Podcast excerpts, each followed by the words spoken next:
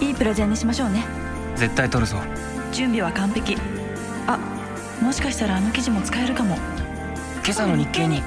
さすが読んでた。私を強くする新聞。日本経済新聞。お申し込みは0120214946日経よく読むまで。日本経済新聞ポッドキャスト。西川さとみは日経1年生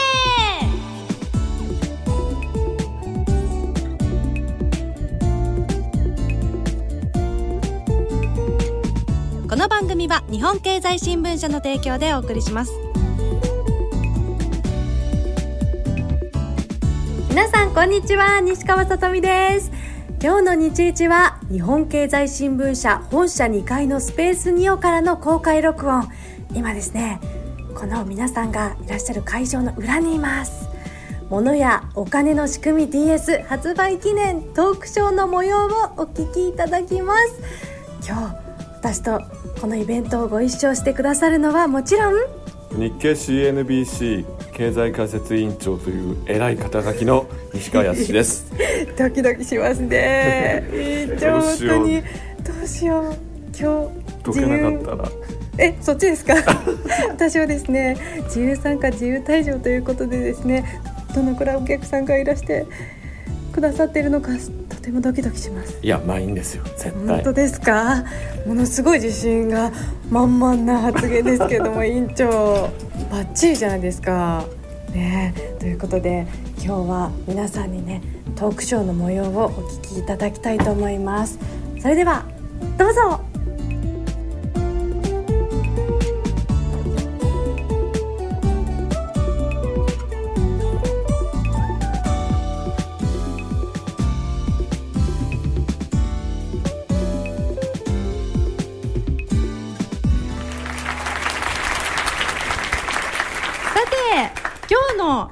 物やお金の仕組み DS 発売記念ダブル西川のトークショーではその魅力を皆さんにたっぷりとお楽しみいただくための企画満載でお届けしていきます、うん。あのなんか3つ面白い点があって、はい。まず単純にゲームとして面白いと。ええ。そして経済のあの知識が身につくと。うん、そして、えー、と昇進できると。ここの3つが昇でき進試ますね。験受けるのにも受験料がかかるんですよでまたこの位によってこの受験料の値段も変わってくるのでクイズを解くごとにこうお小遣いがこうもらえるんですけどどんどんどんどんクイズを解いて昇進試験にチャレンジをしてこの位を上げていく。そんなものやお金の DS ソフトなんですが今日は私がまだまだ私もこのソフト初心者なんですが挑戦したいと思います。私はまだ昨日から本格的にやり始め係長です。まず私係長なのに所持金が700円しかないということなんですね今。それは先ほど係長への昇進試験を受けるときにお金を使ってしまったんです。3000円かかりました。はい。そこで今日は私問題をやっていきます。お金を貯めよう。問題一覧から。この問題一覧を開くとまずは知力で解くか感覚で解くかこちらを選択することができる。んですそしていっぱいジャンルあるんですよ。私はもう暮らしは終わりました。そしてマーケットと国自治体。これに関する問題もクリアしていきます。今日はですね何でいきましょうかね。国自治体。そしてどうしましょうかね。こんなにいっぱいあるんですよ。10個以上ありますね。中から国の予算。これを今日私は挑戦していきたいと思います。まずお人気のない増税の話。これねその5番だそうです。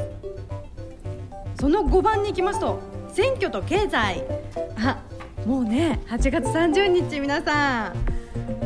選挙がありますのでね。ちょっとこちらの問題に挑戦していきたいと思います。まず私も一緒に読んでいきますね。実況中継します。2009年は第45回衆議院議員選挙の年。はい。選挙は政治の話で経済と関係ないと考えがちですがそうでもありません。よね。政治とお金というと社会面の記事を連想しがち。でも民主主義の根幹である選挙を実施するにもそれなりのお金が必要です。今回は選挙に絡むお金や数字などの話題を見ていきましょう。衆議院議員総選挙を実施するために政府は予算を決めています。あ問題が始まりました。皆さんも一緒に考えてください。第45回衆議院選に向けて準備した費用はどれくらいでしょうか？わかりますか？皆さんこれ。1番183億円。2番683億円。難しいですよねこれ。いらっしゃいますか？拍手してあの皆さん私にオーディエンスで協力してください。それでは1番の約183億円だと思う人がとうございます。そして約683億円だと思う人。どうしようじいちゃんお願いします。約183億円だと思います。自信ありません。それでは183億円。ハイドランスター。あ 間違えましたいやいやなんか勉強になりますねこれ。683億円だそうです。この予算には正確には衆院選を実施するのに必要な経費のほかに同時に行われる最高裁判所裁判官の国民審査などの費用も入ってるそうですよ。ええまた実際に選挙の実務に当たるのは自治体で政府予算は自治体へ委託費という位置づけです。全然わかりませんでした。難しいですね。さて第2問目。はい。ということは選挙の投票権がある有権者1人当たりで見て今回の衆院選にどれくらいのお金を使う計算でしょうか。え？約65円または約650円。これ暗算得意な方さっきの予算を国民で割ればいいんですか？結構かかりますよね。ということはもうパッと見で。いいですか？皆さん。約650円。あよかった ありがとうございます。約650円です2008年9月の時点での有権者総数は1億409万人。683億円を1億409万人で単純に割ると約650円となります。元は国民の税金ですが1回あたりの投票コストというわけです。まとめ。選挙は大犠牲民主主義にとって大切な仕組みです。国民の税金を使って実施されるのもそのためです。最近は棄権する人も多いのですが外交防衛だけでなく経済の運営など私たちの暮らしに直結するテーマが選挙の争点になります。それだけにそれぞれの一票を大切にしたいものです。成績へ。皆さんに協力いただきましたのでね今日はお800円ゲットしました。ありがとうございます。ポイント。日本の総選挙には国民1人当たり650円かかるそうです。非常に高いですね。あのかつてはえ。え512人いたんですけども、はい。やっぱりまああのコスト高いということと、まあ国会議員の議員の歳費、はい。つまり給料ですね、これも高いということで480人に削減されました。ちなみに今回の衆議院のあの総選挙はい。公約として衆議院の議員の数を減らすということを掲げて掲げている政党がいくつかあります。はい。うーんなるほど勉強になりました。あれ？あれれ？あれ？何か？え何ですか？ちょっと大変なことが起こりました。私こんなことないです今まで。えサタミン西川はい会社のビルで何かトラブルが発生したみたいです。嘘。大丈夫？えどうしちゃったんだ？私係長で今現在2階のビルにいるんですけれども。あれ？おお嘘だ。なんか飛んできました。あれ？倒れてるの私ですかねこれ今。中央に。えエレベーターが盗まれたみたいです。とありますよ。このままでは昇進できませんよ。嘘委員長。エレベーターが。突如こんなのありました？ショップにこの状況を解決できる何かが売っているかもしれません。1500円しかないですけど私大丈夫でしょうか？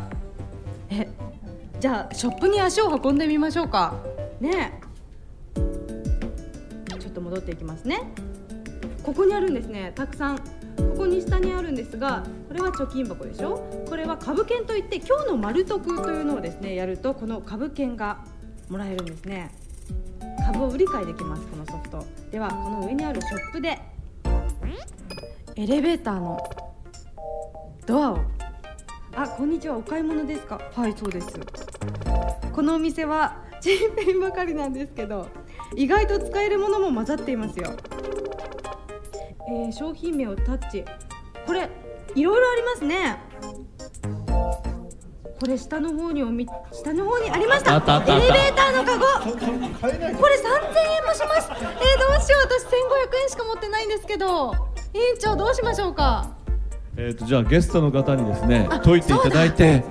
そうだ。ハプニングがあったので助けてもらいましょう、しねこれ。助けてください皆さん。あの誰かお願いします。1500円。あありがとうございます。お名前は？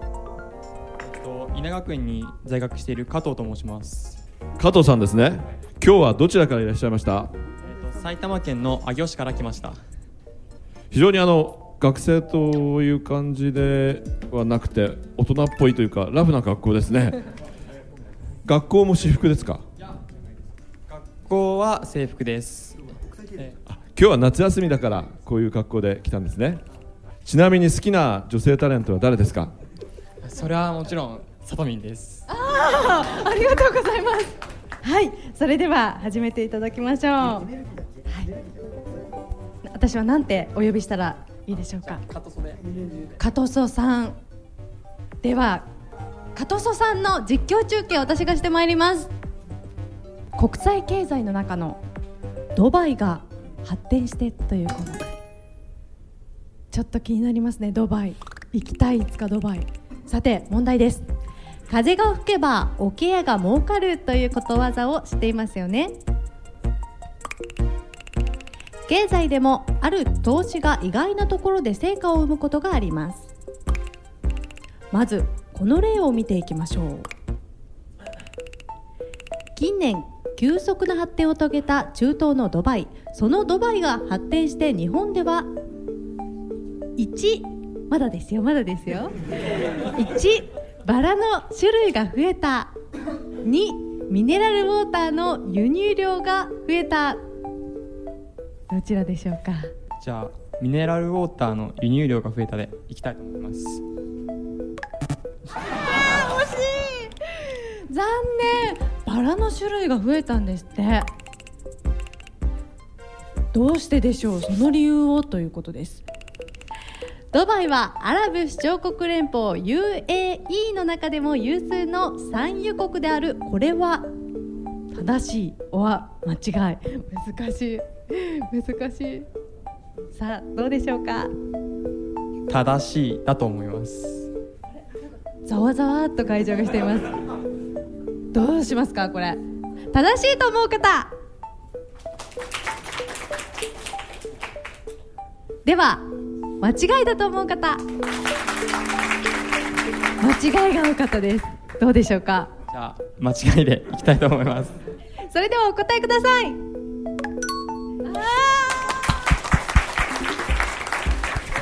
ドバイは原油をほとんど産出していません。うーん。原油に頼らない国づくりをしてきたドバイは中東の輸送ハブを目指しましたさらにまた問題です。中東のビジネスのハブかっこ中核を目指したドバイが実施した政策の一つは？1航空機工場の建設。2国際ハブ空港の建設。難しい。わかりますか？どうでしょうか？自分的には国際ハブ空港の建設だと思います。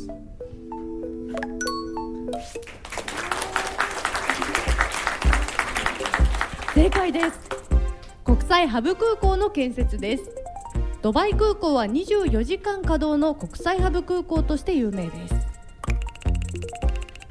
空港に隣接する自由貿易地区には大規模なドバイフラワーセンターがあります。他に世界最大の人工港ジュベルアリ港を持ち中東の交通貿易金融のハブ中核として急成長しました。さて近年日本では外国産のバラの輸入量が急増しています。問題5問目。どの国からのバラの輸入量が多いでしょう？1ケニア。2英国。イギリスで。あ英国で。はい。それでは2番の英国。あ惜しい。でもこれはしょうがないですよ。難しかったですもんね。答えはケニア。バラの輸入量はインド韓国ケニアから主にえー輸入しているということですね。従来アフリカ産のバラは欧州経由で輸入していました。しかしドバイ空港とドバイフラワーセンターを活用することで鮮度の高いバラを低コストで輸入できるようになりました。まとめ。中東のドバイが発展することで日本で売られるバラの種類が増えたのです。経済はグローバル化し私たちの生活は世界の動きと関係しています。ドバイとバラの種類面白い関係だとは思いませんか？どうですか？成績へ成績見ていきましょう。3問正解600円。はいありがとうございました。こちらですね。非売品の優しい日経経済用語辞典こちらをプレゼントします。日経新聞が読みやすくなります。非売品です。あと委員長と私のサインもありますので ぜひあの勉強してください。おめでとうございます。どうもありがとうございました。はい。ということで皆さん見てください。あと900円です。900円なんですがあともうお一方。900円。あーありがとうございます。よろしくお願いします。では前の方へお越しください。どうもありがとうございます。それではまず早速こちらからお名前をお伺いしてよろしいですか？えー、長野徹です、えー、よろしくお願いします。はい。長野さん私は何てお呼びしたらいいでしょうか？徹さん。では徹さん。私のエレベーターのカゴをかけてよろしくお願いします。この問題はですね先ほどご参加いただいた問題というのは知力を解く問題。ただ今回徹さんにお答えいただくのは感覚で解く。これまたね委員長この感覚バージョンがとても難しいですよね。難しいですね、うん。あの今例えばレタスの値段っていうと、はい。前は180円だったんですが、ええ。今280円とか300円になってますからね。高いですよね今ね。そんな中生活というカテゴリーの中でですね野菜の小売価格これをトールさんに、えー答えて900円ゲットしてもらいたいと思います。よろしくお願いしますさあ始まりました。正しいと思う数字にこの三角のつまみを動かして決定を押してください。これはですね横に定規のようになっていてこの三角になっている部分を押すんですね。正解の数字にぴったりの時はぴったりボーナスが出ます。正解判定の後で選択肢をタッチすると正解の詳しい数字が表示されます。はい。では問題。1問目。野菜の小売価格は季節や天候などによって大きく変化しますが年間の平均ではいくらぐらいなのでしょう？今回は総務省小売物価統計調査から主な野菜の2008年の平均価格東京都区部を見ていきます。感覚感覚で答えてください。感覚を研ぎ澄ませて。第1問。まずじゃがいもは1キロ5個から10個の年間平均価格はいくらぐらいでしょう？スーパーによく行かれますか徹さん。よく行かれます？じゃがいも5から10個。買う時って大体ね1袋 4, 4つか5つか入ってますよね。それがじゃあ2袋でいいくらかというこれ感じなんですけど。つまみを動かしてみてください。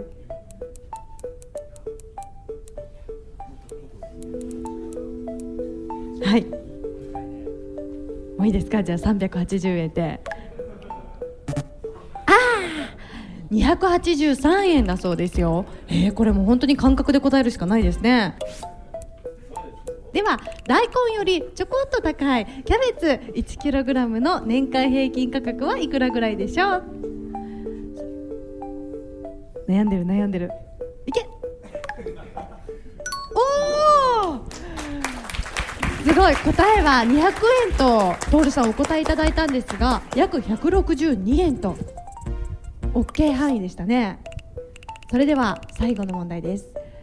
他の野菜よりかなり高いきゅうり 1kg10 本の年間平均価格はいくらぐらいでしょう？これ高いんですか？きゅうり安い時はですね4本100円とかありますよねたまに。でも最近は4本で200円ぐらいしませんか委員長。倍ぐらいの値段になってる。これくらいですね。本気で考えてらっしゃる。委員長。では皆さんもお考えください。あー高い皆さんびっくりしますね。約10本で555円が平均価格なんだそうです。ということはね今普段きゅうりが安売りしている時はもういっぱい買いだめをした方がいいということですか委員長？そうですね。あのきゅうりを食べない方がいいと思います。あやや。あららら。さてまとめです。いかがでしたか？身近な野菜でも意外と小売価格を知らないものがありますよね成績です。はい。あ600円。ということで2700円になりました。どうもありがとうございました。ありがとうございました。はい。では一言感想をどうでしたか？いやとても楽しみました。徹さんにも優しい日経経済用語辞典ぜひ使ってください。どうもありがとうございました。徹さんでしたそこで委員長に改めて経済を知るということについて、えー、お話を少し聞いていきたいなと思いますが委員長は経済を知るとハッピーになるといつもおっしゃっていますよね。はい。えー、えーときゅうりがですね、うん、こんなに高いとは知りませんでした。ですからきゅうりを、えーそうですね食べる時には、ええ、あの千切りにするとかですね、そういう食べ方があるかと 思いますがやっぱり値段を知るっていうことは、え、あの自分が買う時にですね大変参考になりますよね、うん、あのカレーを作る時にはまあこれくらい必要だろうと。目安ができますよね、はい、でこの目安っていう経済感覚っていうんですかこれは、うん、あの別に野菜だけじゃなくてですね例えば仕事とかいろんな、まあ、あの投資とか、はい、そういうものに必ず役立ってきますこの経済感覚を磨いていくためにもこういったゲームで楽しみながら、うん、あなんとなくドバイのバラっていうのはこういうことなのかということを分かってもらえれば非常にありがたいと思います。私もこの番組を通じてこのソフトどんどん進めていって社長を目指してまいりますので皆さんもぜひもしよかったら競争してください。メッセージとともに、えー、どのくらいまでいったかいくら貯まったかちょっと教えてくださいね。はいということで私の所持金残念ながら2700円で終わってしまいました。あれ？まだ？皆さんね一緒に考えましたけれども。あれ？まだ？あの参加されていない方が私の右側にいらっしゃいます。委員長！委員長にね今日はせっかくなので挑戦していただきたいと思います。はい委員長！よろしくお願いします。委員長エレベーターのカゴお願いします。知力で解く。ビジネス委員長。どれにしましょうか。いっぱいありますね。まだまだありますか。4ページもあるんですね。16テーマあるそうですよ。ではビジネスのメディアビジネスからこのトピックスです。委員長に放送の大きな転換点。皆さんもぜひ一緒にお考えください。日本人のテレビ視聴時間は平均すると1日4時間ぐらい。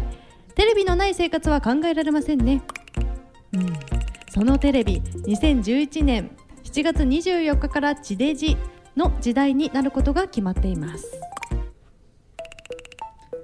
第1問。日本における最初の放送はラジオでした。その歴史的な第一声とは？1番。これもう入ってる？え本当？2番。あああ聞こえますか？わすごい。委員長これはもう知ってらっしゃったんでしょうか？全くの勘です。素晴らしい。あああ聞こえますか？だったと言われています。これは当時の NHK アナウンサー京田武雄氏によるものでこの後に。ジョークジョーク。こちらは？あ JOK ごめんなさい。ジョークジョーク。思った。JOAK JOAK こちらは東京放送局でありますと続いたということです。だってジョークって地デジに移行する理由はどちらでしょう？1電波の周波数が不足してきた。2視聴率が伸びなくなってきた。電波の周波数が不足してきた。おー委員長さすがです。電波の周波数が不足してきたことが理由の一つです。通信や放送に使える周波数には限りがあり、うん、現在すでに過密状態なのです。他の理由としてはサービスの多様化や世界のデジタル放送の潮流に合わせるためなどがあります。まとめ。50年以上の歴史を持つテレビですが対応機器を手に入れなければ見られなくなるというのは劇的な変更です。地デジへの全面移行が成功するかますます注目が集まります。成績へ。1000円。委員長ありがとうございます。ということで3700円。もうこれでねエレベーターのカゴ購入できますので早速委員長エレベーターのカゴ購入いきましょう。ショッピングに。ショップ画面からいきましょう。いらっしゃいませ。商品名をタッチしてください。あえー、買ってください買ってください。買う。ありがとうございます。取り付けてください早速、はい、私昇進できなくなってしまいますよかった。エレベーターが使えるようになりました。ねありがとうございます。あ綺麗です。綺麗な窓がつきましたかご。エレベーターの。あよかった。係長としてのね。はいありがとうございます。これからどんどん昇格していきますので委員長。このコーナーね本当に楽しみですね。はい。はい。皆さんこれからもねぜひ聞いてください。せーの。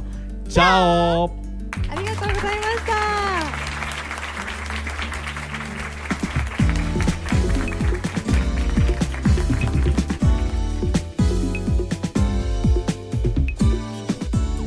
皆さんいかがでしたか？終わりました。委員長今やっと。難しいですね。難しかったですねあれ。あれ本当にねハプニングですよ。皆さんハプニングあれ。カゴがなくなるってありですか？あんなことなんてあるんですか？びっくりしましたよ始まって早々。ででもこの会場にいらっしゃる皆さんそしてね委員長に助けられて私佐藤美は無事にエレベーターのカゴを買うことができました。よかった。で目的はこれじゃなかったんですよ。今回のイベント。本当にね。今回はこの DS ソフト。日本経済新聞社監修。知らないままでは損をする物やお金の仕組み。DS 発売記念イベント。トークショーということで。ダブル西川でまたまたお届けしてまいりました。楽しかったですね。本当楽しかったですけれどもね、はいこれ本当にどうなるかと思いましたね。もうスタッフの方々真っ青でわーってなってましたね。本当にあのの一時どうなるかと思いますね、うん、サトミンがカゴの中に閉じ込められて終わりかと。終わりかと思いました。けれど。できました。私ひたすらあの笑ってました。本当に楽しかったです。皆さんぜひ興味を持たれた方は挑戦してみてくださいそしてねこれからも物やお金の仕組み DS このコーナーもねどんどんこの日一でやっていきますので私の経過をぜひ成長をぜひ皆さん応援してください。さて日本経済新聞ポッドキャスト西川さとみは日経1年生。次回の更新は9月10日木曜日です。お相手は西川さとみとキュウリが高いのにびっくりした西川康でした。それでは皆さんまた次回お会いしましょう。じゃあ。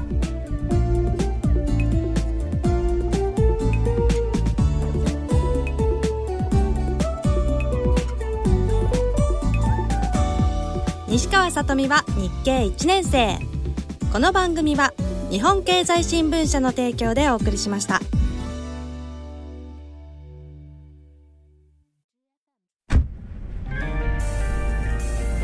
プレゼンにしましょうね。資料完璧か？はい。絶対取るぞ。企画室の池田香織。できる若手がいると聞いて担当に指名した。今日の提案。あともう一押し。何かないかな。そういえばあの記事。トップ営業の竹財先輩。こんな大きなプロジェクトの担当に私を指名するなんて。期待に応え準備は完璧だけどもしかしたらあの記事も役立つかも。今朝の日経に。さすが読んでた。やっぱり読んでた。私を強くする新聞。日本経済新聞。ご購読のお申し込みは0120-21-4946日経よく読む。0120-21-4946日経よく読むまで